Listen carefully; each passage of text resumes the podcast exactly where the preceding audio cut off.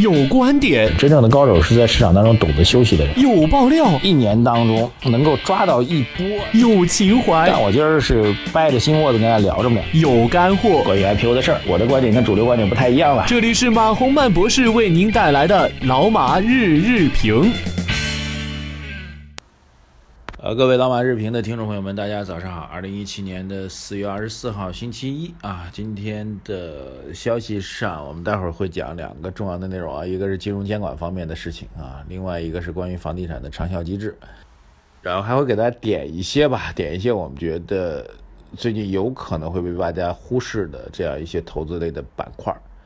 好，开始讲解之前啊，首先讲几个注意事项啊。第一个注意事项，我们节目会恢复这个晚评的功能啊，但不是在音频当中，是在我们的微信公众号“财经马红版”当中。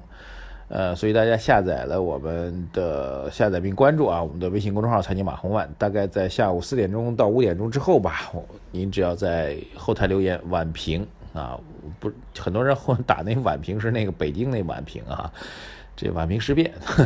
卢沟桥事件，呃，晚上的评论啊，那俩字儿打进来就可以听到我们的晚上的评论的内容啊。首先要关注微信公众号，这是第一件事情啊。第二件事情，在本周末就刚刚过去的周末啊，礼拜天，呃，录制了本周的老马饭局啊，我们对未来的这个投资方向上的重大的战略改变做了重要的提示，做了很深入的分析啊。这个观点呢，在后台引起很多的。争议啊，有朋友说你这属于书生论道啊，有朋友说你这属于没有真正操过盘的人的瞎琢磨哈。呃，我个人觉得这可以来探讨啊。这个本人是其实是经历过，就是各位每天看的，比如说这这看这几招就可以赚钱啊，什么炒股就靠这几招，什么技术分析啊，这实战操作啊，这个跟庄啊，听消息这些路子，本人全部都经历过。呃，只是经历的越多，越懂得放弃而已啊！这我觉得大家可以去探讨啊。这个我们认为，未来 A 股市场当中，伴随着监管模式的重大的改变，指导思想上的重大的改变，未来的投资思路将会发生颠覆性的，很有可能是历史性的改变啊！在我们本周老马饭局当中，已经给大家提及了。呃，第三个呢，就是我们。所谓针对寻找下一个茅台的选秀工作还在进行当中啊，我们已经整理了这个很多网友提供的一些表格，我们后期呢也会做一些分析和整理之后，呃，跟大家在我们日评节目当中也会统一发布啊。但是希望大家来留言啊，你认为下一个茅台会是谁？理由会是什么？好不好？列给我们，在微信公众号回复给我们。好，三大注意事项啊，然后这个今天来聊第一件事情啊，周末的时候其实除了 证监会之外。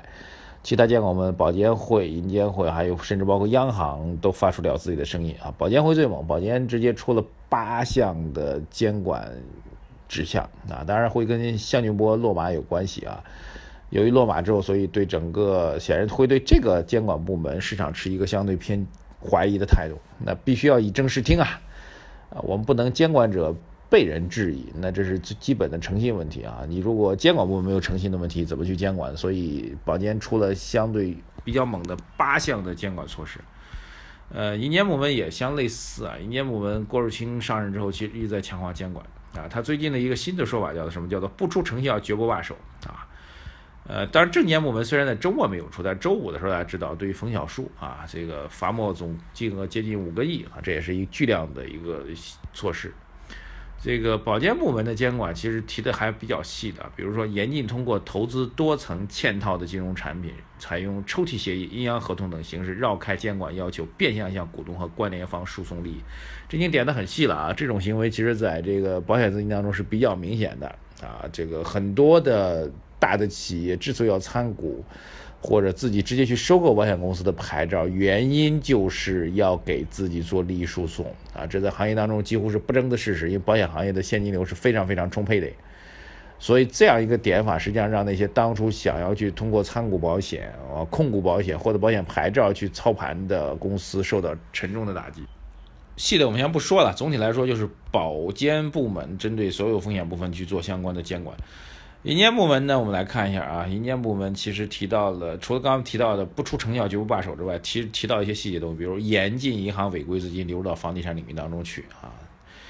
这个其实也是在进一步的强化。所以加上央行，其实加上周五证监会的表态，我们认为一行三会在最近一段时间整体的金融监管的风声是在不断的升级、不断的升级、不断的升级啊！重要的事情要说三遍。这种升级对于打击整个市场的投机炒作行为会产生比较大的影响。呃，所以我觉得其实可以把我们在饭局当中分析的逻辑先给大家放在一边啊，结论可以稍微给大家分享一点点，那就是整个的投资理念在金融重监管、在引导资金脱虚向实的大的背景情况下，在整个经济增长速度依然处于相对低位啊，虽然我们一季度很高六点九啊，但是依然是相对低位。毕竟是在七以下，已经成为了一个历史性的布局。在这种情况下，价值投资回归到投资的本源，尽快的摒弃掉跟题材、跟消息的这种啊，本人十几年前、二十几年前 这个一直热衷的投资方法，回归到本人现在所倡导的价值投资的方法、价值投资的理念啊。简单来说，一年只做一到两波，其他时间应该去空仓。这种理念。我觉得已经是不争的事实了。如果你还要愿意去不断的跟风听消息，不断的去做快速的操盘跟交易的话，那么最终的结果，嗯，已经不是七个亏两个平一个赚的问题。我估计做这样一种交易风格的人，基本上十个十个都要亏掉了啊！哪怕是类似雄安这种概念，也套牢了一套牢了一千多亿的资金。前车之鉴啊，百年千年大计中计了哈，所以还是要必须要理清楚自己的理念。那我们节目其实在做就这样的事情。我们节目总体的操作思路建议，甚至战略投资理念相对超前，但是超前往往意味着能够保证胜出。做投资的人必须要超前，对不对？这是今天讲的第一个事情，我觉得是一个战略性的变化。第二事情关于房地产啊。呃，我一直提醒大家关注《经济参考报》的报消息啊，《经济参考报》这个报纸，我相信没有人会去订它啊，我也没有订过。其实我我压根就没有见过这报纸真正长什么样。但这个报纸相关内容，我觉得应该引起我们的关注啊。这个这又提了一条消息，《经济参考报》说房地产啊，大家伙儿大概思意思这样的，房地产大家不要去等所谓的长效机制了。我们觉得长效机制这个短效机制有可能会变成自然而然的变成长效机制啊。什么叫短效机制呢？就是一一线市场的这个限购限贷的这些措施，应该会成为未来一线核心城市最重要的长效房地产机制。